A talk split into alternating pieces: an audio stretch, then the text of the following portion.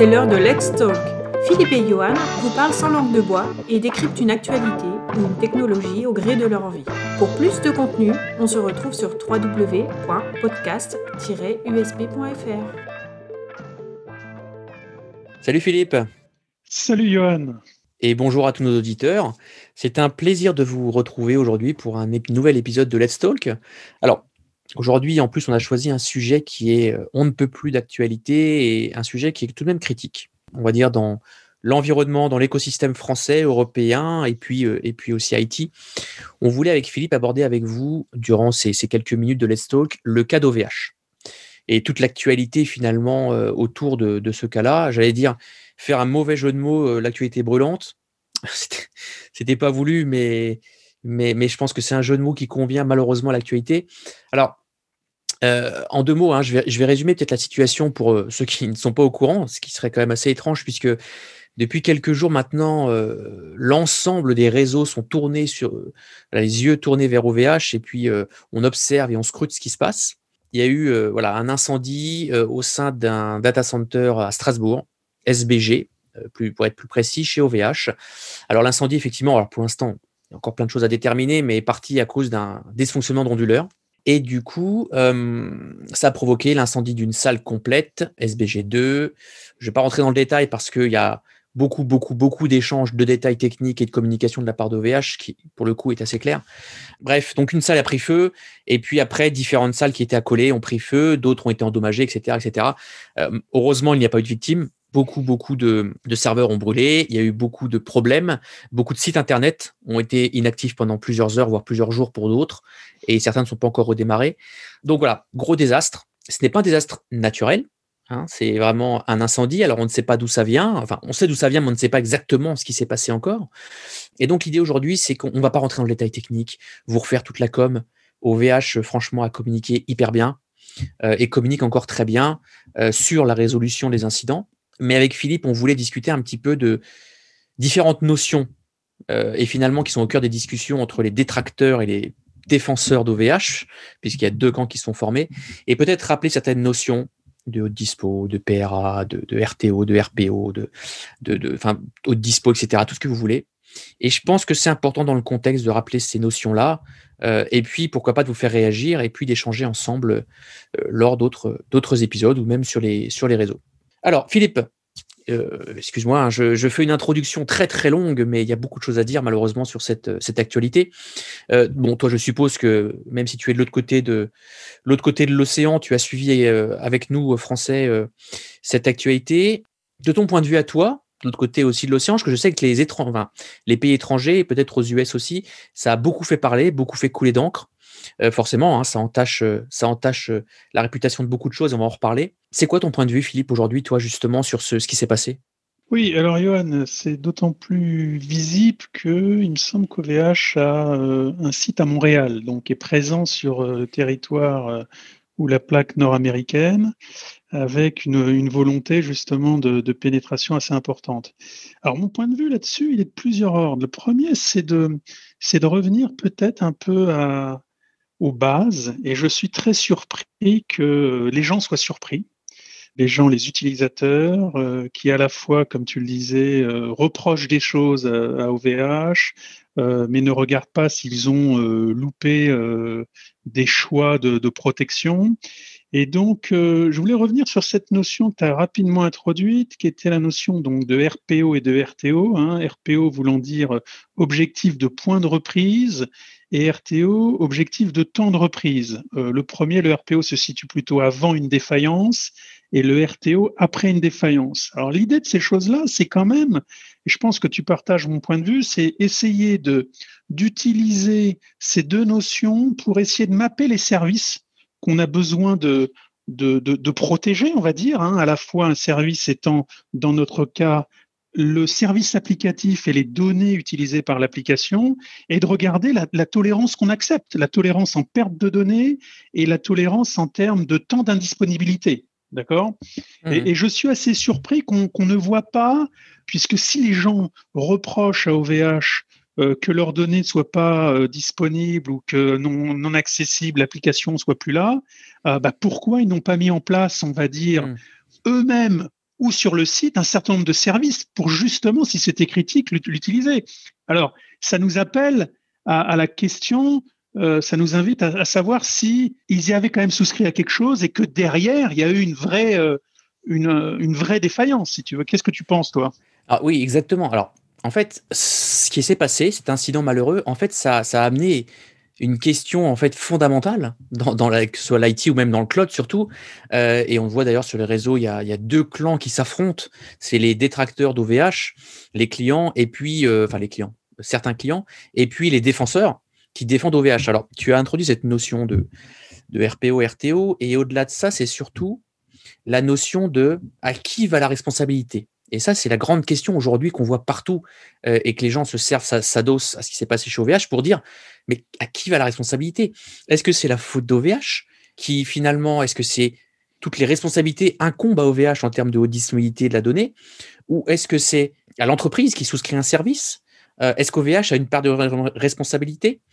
Donc ça, c'est la grande question. Alors, moi, je pense qu'il y a deux, deux notions. Il y a la responsabilité physique. C'est-à-dire que il y a eu un départ de feu suite à un dysfonctionnement.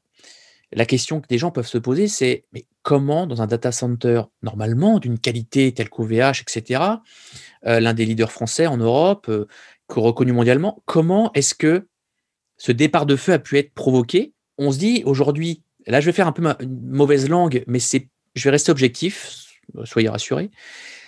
Aujourd'hui, chez un, Azure, chez un AWS, chez un Google, on n'a jamais eu vent d'une catastrophe d'une telle ampleur, c'est-à-dire d'un incendie euh, de, cette, de ce type. Alors, je fais une parenthèse, Philippe. Non, merci de ne pas citer à nouveau, sauf erreur de ma part, le fameux data center de AWS à Tokyo que je vois partout dans les réseaux. Ce data center était en construction et du coup, euh, il n'a eu aucune donnée perdue et c'était un data center en construction qui n'était pas du mmh. tout en production. Bon, voilà, parenthèse fermée. Donc du coup, on n'a jamais vu ça chez un, un grand hébergeur, un, de ces, leaders. Donc je me dis déjà, cette responsabilité-là, est-ce qu'elle aurait pu être évitée par des moyens physiques, des investissements supplémentaires? Ça, c'est une question que je me pose. Bon. Oui, Après, je dis pas que c'est la faute à OVH, attention. Oui, ouais, je, partage ton point de vue, c'est-à-dire que ce qu'on voit comme problème chez les, autres grands euh, fournisseurs d'accès, comme ça, euh, fournisseurs de services, c'est euh, plus, on va dire, des problèmes logiciels, euh, euh, des choses comme ça qu'on a vu à certains, des services qui deviennent disponibles, mais qui sont plutôt granulaires, c'est-à-dire quand euh, un Gmail est indisponible ou quelque chose est disponible, c'est assez identifié. et donc, on est plus sur une pale, on va dire, logique, et dont on ne sait pas, en tout cas de l'extérieur, identifier un, un, point géographique. Contrairement où là, on a un problème, comme tu disais, physique, et on peut se poser la question, indépendamment de la souscription euh, des utilisateurs, que normalement, sur un problème comme ça, le fournisseur doit pallier et avoir mis en place tout pour euh, justement euh, rendre ce type de problème transparent. Oui, Or, alors c'est pas du tout le cas. Effectivement, alors là je suis d'accord avec toi. Après, effectivement, moi j'ai lu différents articles euh, qui effectivement expliquaient assez précisément le fait que OVH euh, n'est pas responsable, si on lit dans les petites lignes, de ce genre d'incident. Ok, bon, c'est légal, c'est des petites lignes. Bon, maintenant physiquement, je dois, c'est vrai que je suis très étonné qu'un feu puisse partir comme ça. Alors une fois de plus, les enquêtes sont pas terminées. Peut-être que on va apprendre que ça n'aurait pas pu être maîtrisé ou autre, je ne sais pas. Mais je suis assez étonné. Après, il y a la partie physique. Ah, tu l'as expliqué, euh, ces grands acteurs euh, comme les Azure, AWS, etc., ont plutôt des problèmes logiques, et on l'a vu, et ça peut être tout aussi grave hein, et tout aussi paralysant. Mmh. Maintenant, euh, c'est d'autres types de problèmes. Après, la responsabilité de cette haute disponibilité, notamment sur les offres de cloud privé d'OVH, où là, ils sont pointés du doigt. Oui, mais moi, j'ai pas pu redémarrer. Oui, mais j'ai perdu des données, etc., etc.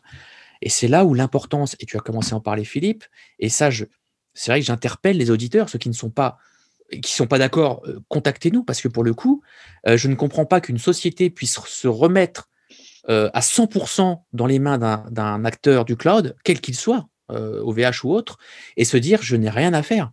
Il faut absolument, quand on met en place un cloud, qu'il soit dans, dans un cloud public, il faut se poser les questions. Comment je fais la redondance de mes données? Comment je fais mon plan de reprise d'activité? Est-ce que j'ai souscrit à tout ce qu'il faut? Qu'est-ce qui se passe en cas bah, de désastre majeur sur un site, etc., etc. Et ça, je pense que certains ne se sont pas posé la question en se disant, comme d'habitude, le cloud, il va, tout faire pour moi, et moi, j'ai plus qu'à croiser, les bras et, basta. Et, donc, je pense que le problème de prise de conscience, c'est un problème de prise de conscience pour certains et qui malheureusement euh, continuent à, taper sur OVH euh, et, ne veulent pas regarder les choses en face en fait. Voilà, voilà comment je vois les choses. Ça m'invite, hein, ton point de vue, là, ta remarque m'invite à, peut-être introduire ou à citer euh, les différences entre certains types d'acteurs ou de services qui sont capables de proposer. C'est-à-dire, pour un même acteur, il peut se proposer en, en IaaS, il peut se proposer en pass, il peut se proposer en SaaS, suivant les différentes applications. Et on pourrait estimer que euh, si on fournit de l'infrastructure, hein, donc on agit en termes de, de IaaS, effectivement, on fournit plutôt des éléments qu'on pourrait trouver dans son propre data center sur lequel on va euh, déployer ses propres applications, architecturer, euh, on va dire, les différents composants justement de cette application, de différents éléments, pour fournir un service final aux utilisateurs. Et là, dans ce cas-là, on pourrait comprendre que euh, euh, le développeur, hein, la société éditrice de, du service global, euh, ça serait à lui de mettre en place ça, et donc pas à OVH en l'occurrence.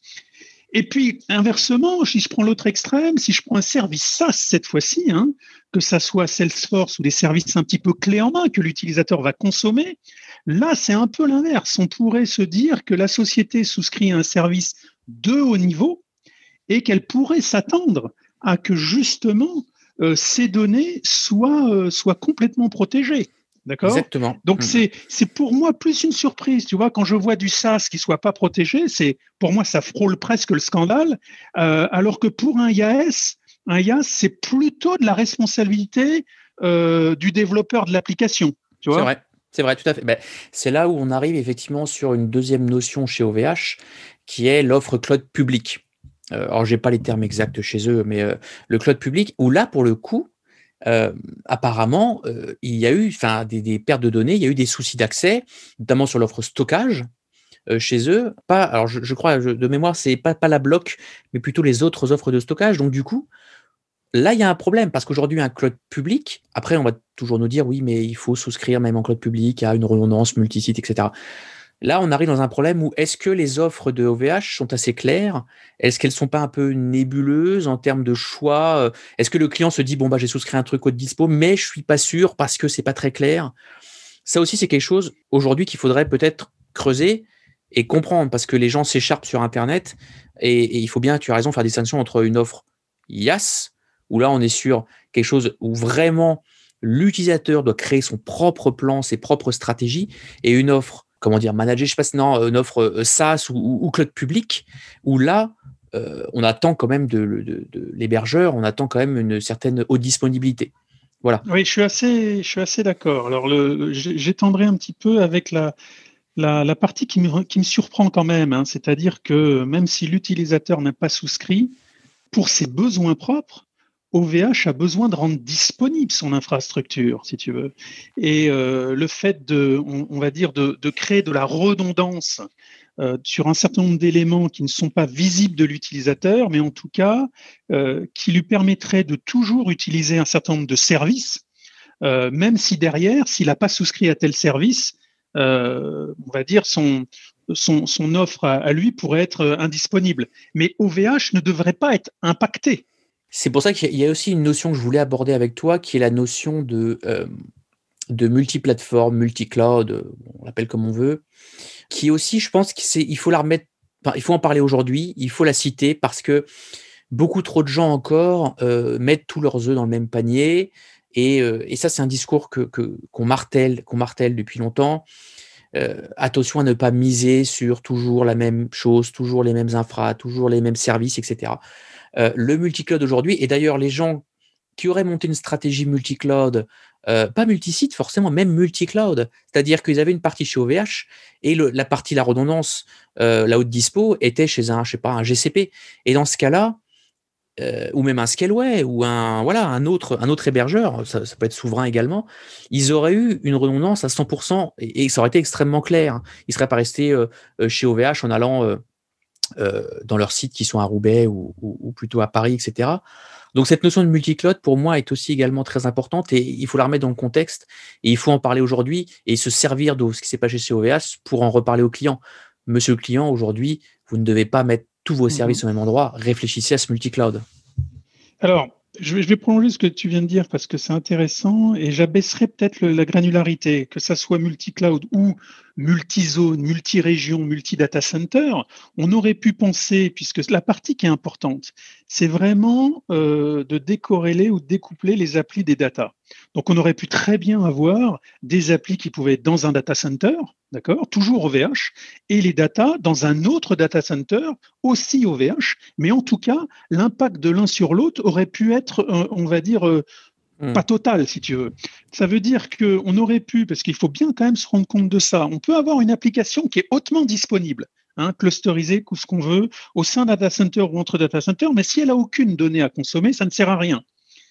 Euh, l'inverse est vrai aussi. On peut avoir des données extrêmement durables, persistantes, avec plusieurs copies euh, de l'érasure coding local ou, on va dire plus global. Mais s'il n'y a aucune application pour les consommer, on est content d'avoir ces données, mais c'est aussi euh, inexploitable. Donc c'est vraiment ce couple données plus data qu'il faut essayer de rendre redondant Hein, assez modulable, et mmh. puis avoir des choses qui tournent euh, peut-être en parallèle à des endroits, avoir des applis qui écrivent, une appli qui, écrit, euh, euh, on va dire qui tourne dans un data center OVH, mais qui écrit peut-être sur deux autres data centers, un OVH et comme tu disais peut-être un autre chez quelqu'un d'autre, d'accord? Mais en tout cas d'avoir cette écriture un peu en Y. qui permet peut-être de s'affranchir d'un certain nombre de pannes, en tout cas de se dire euh, même si j'ai une panne, et après on, parlait tout à l'heure de, RPO, est-ce que j'ai des données quand même qui sont fraîches hein, quel que soit le, temps de recouvrement? Donc, moi, j'insiste bien sur cet aspect-là, euh, euh, on va dire, de, redondance et de multisite, si tu veux. Hein.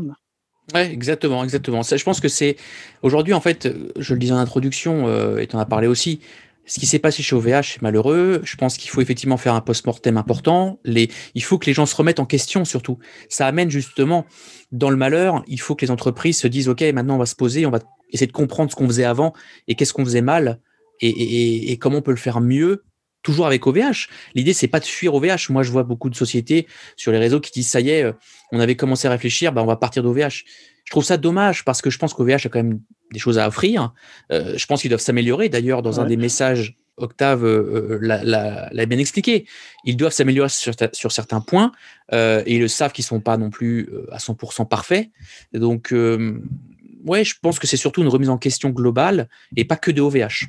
Je pense que ça, c'est important à, préciser.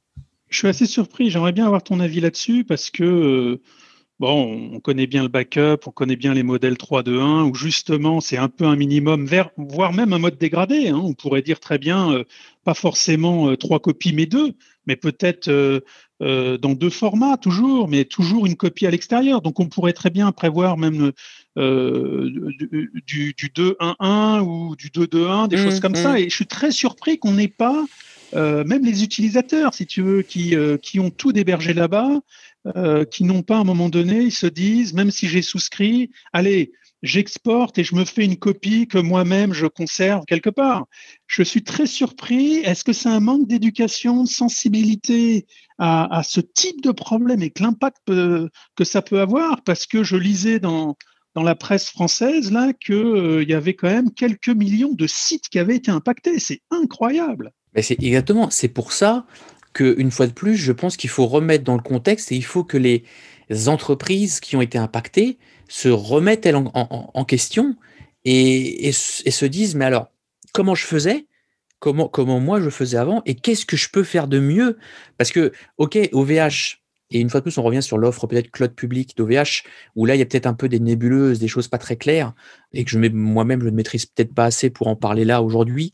Et d'ailleurs, ça peut être l'occasion de recevoir des gens qui maîtrisent parfaitement OVH, qui pourront nous en parler techniquement. Mais euh, l'idée, c'est que il faut, une fois de plus, je le remartelais, je l'ai dit il y a cinq minutes, il faut que les entreprises comprennent comment consommer le cloud. Le cloud, c'est pas seulement j'appuie sur trois boutons, et, j'ai mon service qui est là et qui fonctionne très bien et je me pose plus la question. Ça, par exemple, en fait, tu vois, je mets en exergue, à titre personnel, je suis un grand consommateur de, des services euh, Google Drive. enfin, Google. Google Drive, Gmail, etc. C'est vrai. que je ne me suis jamais posé la question jusqu'à récemment de mes données, si un jour Google s'éteint, bah, mes données sont toutes là-bas tu vois, mes photos, etc. Et donc, depuis quelques temps, je réfléchis à, effectivement à, faire une sorte de sauvegarde de mes données euh, parce que on n'est pas à l'abri. Voilà. Et je pense que ça, c'est important. C'est hyper important. Et, OVH en est un exemple parfait. Euh, et donc, il faut pointer OVH du doigt, mais pas que. Voilà. Oui, je suis, je suis d'accord. Le cloud n'est pas magique. Hein. Il ne faut pas à un moment donné dire parce que. Euh, euh, je tourne dans le cloud, le, cloud va me protéger en plus de me fournir un service et finalement, je me lave les mains puisque c'est du ressort de, euh, du fournisseur. Bah, oui et non, ça dépend euh, de la nature du service auquel on a, on a souscrit et puis, on va dire, des services de protection autour. Hein, services mmh. de disponibilité, etc., de, de durabilité de données. Euh, c'est pour ça que je pense que les responsabilités ici sont assez partagées. Hein, et dans le détail, chacun trouvera peut-être à dire que euh, c'est de sa faute ou de la faute du fournisseur en fonction de, on va dire, de l'offre à laquelle il a, il a souscrite, c'est sûr. Euh, mais ça nous, ça, moi, je suis très, très, surpris. on, va, dire des deux côtés. Hein. Alors, ça nous invite, et, j'aimerais bien avoir ton avis là-dessus, à, cette volonté, puisqu'on voit bien qu'OVH est un acteur on va dire, de taille euh, européenne, si ce n'est plus, euh, de, des initiatives européennes, justement. Hein. On a entendu parler de Gaia X et, mm. et euh, sans trahir de secret, ça fera l'objet d'un épisode dédié dans les prochaines semaines. comment tu vois cette initiative ou qu'est-ce que cette initiative pourrait apporter dans ce cadre-là? Alors justement, c'est une question hyper intéressante et je voulais y venir aussi. Donc tu vois, les grands esprits se rencontrent je pense que, honnêtement, à court terme, ouais, ça, ça j'ai pas mais ça met du plomb dans l'aile parce que Gaia X, parlons-en, Gaia X, c'est un projet européen, euh, donc ça, ça englobe énormément de personnes et pas que OVH. C'est un acteur actif d'un point de vue euh, idée, d'un point de vue stratégie, d'un point de vue aussi peut-être infrastructure ou autre. Donc effectivement, GaiaX pour moi euh, a pris du plomb dans l'aile à court terme. Maintenant, ça reste une initiative européenne de Claude Souverain où il y a énormément d'acteurs. Il n'y a pas que OVH je pense qu'il va falloir être très fin sur la communication. Il va falloir que, pas que OVH, mais que les acteurs de GAIX soient très fins sur la communication pour, euh, bah, pour quand même pour désamorcer le truc. Parce que GAIX, c'est censé se lancer, être déjà lancé, se lancer très rapidement, la production, etc. D'ailleurs, tu l'as dit, on va avoir un épisode un peu particulier et, de haute volée dans quelques, quelques semaines. Oui, alors ce qu'on voit, c'est que GAIX, entre autres, c'est une collaboration d'un certain nombre d'acteurs, que ce soit des éditeurs ou des, ou des fournisseurs de services cloud.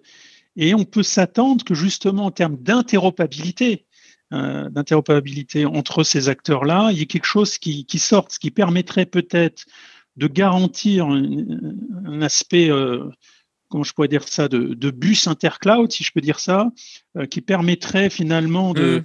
d'agréger, d'unifier euh, plusieurs clouds, au labellisé GaiaX, euh, et qui permettrait peut-être euh, de s'affranchir de ce type de problème. Mais euh, ça touche après le multi-cloud et puis euh, on n'y est pas encore. Hein. Oui, bien sûr, c'est un, multi-cloud à l'européenne, disons-le. Donc, ah. non, non, c'est effectivement, je pense que ça peut également renforcer. Au final, ça peut, si je te dis une fois de plus, la communication est bonne, ils peuvent renverser le, la chose en disant Gaia X, tu vois, ce, on sera en mode multi-cloud, interopérabilité, etc., etc. Donc, il peut y avoir une com un petit peu rouleau compresseur, mais là, honnêtement, on n'est on est plus sur de la technique, on est vraiment sur la communication et, rassurer les gens. Euh, derrière, je ne m'en fais pas sur la capacité de l'initiative GaiaX à produire quelque chose d'extrêmement euh, normé et, de haute disponibilité. Après, peut-être qu'ils apprendront leurs erreurs de ce qui s'est passé chez OVH pour renforcer une fois de plus techniquement cette initiative GaiaX. Je ne sais pas, ce sont des suppositions. Alors, ça, ça, nous permet quand même de remettre ça en perspective parce que en termes de chronologie, ça tombe vraiment mal. Ça tombe vraiment mal parce qu'il me semble avoir lu que OVH prévoyait ou préparait son introduction en bourse. Mmh. Euh, donc, euh, une levée de fonds pour voir, euh, on va dire, continuer son expansion, mais auprès, on va dire, une levée de fonds auprès du public, hein, et d'avoir une expansion à la fois en termes de services, de déploiement à l'international, etc. Et c'est vrai que l'image de ce type de problème euh, euh, pose question. Hein. Je, suis mmh. certain derrière que les gens vont forcément euh, souscrire ailleurs souscrire en plusieurs fois, c'est-à-dire chez OVH et ailleurs, et que OVH va être, va être impacté. Hein. Ah oui, bien sûr. le, bon côté de la chose, c'est que si ça peut inviter chaque consommateur de cloud, tu parlais tout à l'heure de ton usage personnel, mais justement de se dire, euh, j'ai oublié un peu euh, de protéger mes données depuis quelque temps, de m'assurer que mon service était, euh, on va dire, disponible ou qu'il était capable d'éviter tel ou tel type de panne et que j'acceptais tant de temps d'indisponibilité ou tant de perte de données. Si ça peut hein, inviter les personnes à reconsidérer ça, bon, bah, c'est peut-être un moindre mal. Donc oui, effectivement, Philippe, en termes de, l'introduction en bourse, ces actualités qui étaient assez chaudes chez OVH, euh, ça a vraiment, vraiment posé problème. Après, ils ont eu une bonne communication. Alors, ils ont fait comme ils pouvaient, mais c'est sûr qu'ils ont pris vraiment un coup. Maintenant, il y a eu quand même un élan de solidarité extrêmement fort en France. Je suis vraiment très étonné. Pas tellement étonné, mais, vraiment l'élan de solidarité, que ce soit euh, moral, que ce soit même physique. Il y a eu des, sociétés qui ont prêté des kilomètres de, de fibres. C'est bête à dire, mais tout ça mis bout à bout, c'est énorme. Il y a vraiment eu un élan de solidarité souverain, si j'ose dire. Écoute, je pense que l'essentiel à retenir de tout ça, c'est euh, que les gens, et tu l'as très bien dit avant, les gens vont se remettre en question et ça va permettre peut-être d'éduquer, ça a permis malheureusement peut-être d'éduquer beaucoup d'entreprises et, ils vont revoir leur stratégie et leur façon de faire et, leur vision du cloud en fait, tout simplement. Oui, alors euh, je, je, conclurai aussi de mon côté en disant bah, que le cloud n'est pas magique. Hein, ça, il ne faut pas oublier, on va dire, les basiques hein, euh, sur euh, l'identification et ce qu'on est capable d'accepter, de bien regarder ses contrats, etc., et voir comment les services sont articulés. Et puis, je pense que OVH, c'est un de nos champions français du cloud qui a une, envergure internationale. Donc, effectivement, ça touche les gens. Les gens essayent de, bah, de les aider, hein, tout point de vue, que ce soit des concurrents directs, mais qui euh, s'estiment euh, indirectement impactés par ce type de choses euh, au travers de l'initiative GAIX ou ailleurs. Et c'est le seul, hein, entre guillemets, quand je dis de, fierté nationale, c'est un peu ça. Hein, vu, vu, sa taille, on espère qu'il est capable de venir titiller des gros acteurs américains ou, asiatiques et qui, qui, puissent continuer à, se développer, hein, si tu veux. Donc c'est un peu, c'est un peu mm. dommage. Mais espérons que qu'il n'y ait pas trop de, conséquences à ça. Exactement. En tout cas, à titre personnel, euh, voilà, moi, je, OVH a tout mon soutien, même si, euh, même si je me pose plein de questions, et c'est normal, et, il faut rester objectif dans ces, dans ces moments-là. Écoute, Philippe, moi, je te propose, euh, parce qu'on discute, on discute, mais le, temps passe relativement vite, et même si c'est passionnant d'échanger là-dessus, et, et, je pense que ce serait important peut-être d'avoir l'avis, des avis extérieurs. Donc peut-être que, chers auditeurs, vous aurez euh, des épisodes un peu spéciaux euh, autour de, cette actualité, euh, non pas pour pointer du dos au VH, mais pour comprendre une fois, de plus ce qu'on a essayé de faire aujourd'hui, les tenants et aboutissants de, de, ces, de ces affaires qui sont, qui sont malheureuses, mais, mais qui permettent de, d'élever les consciences. Voilà. Bah écoute, merci beaucoup Philippe. Oui, merci Johan. Très bon épisode encore. Exactement. Je suis très content de l'avoir fait et, et j'espère que ça soulèvera beaucoup de questions. Euh, écoute, merci beaucoup euh, Philippe et euh, ben, on se dit à très bientôt pour un épisode, enfin des épisodes toujours aussi intéressants, mais notamment on a un épisode, comme je le disais, de haute volée dans, dans quelques semaines et notamment autour de Gaia X. Et donc je pense que les discussions seront passionnantes. Et eh ben à très bientôt Philippe, merci encore. Oui, merci Johan, à bientôt. Merci à tous, prenez soin de vous surtout et on se dit à très bientôt. Salut les amis.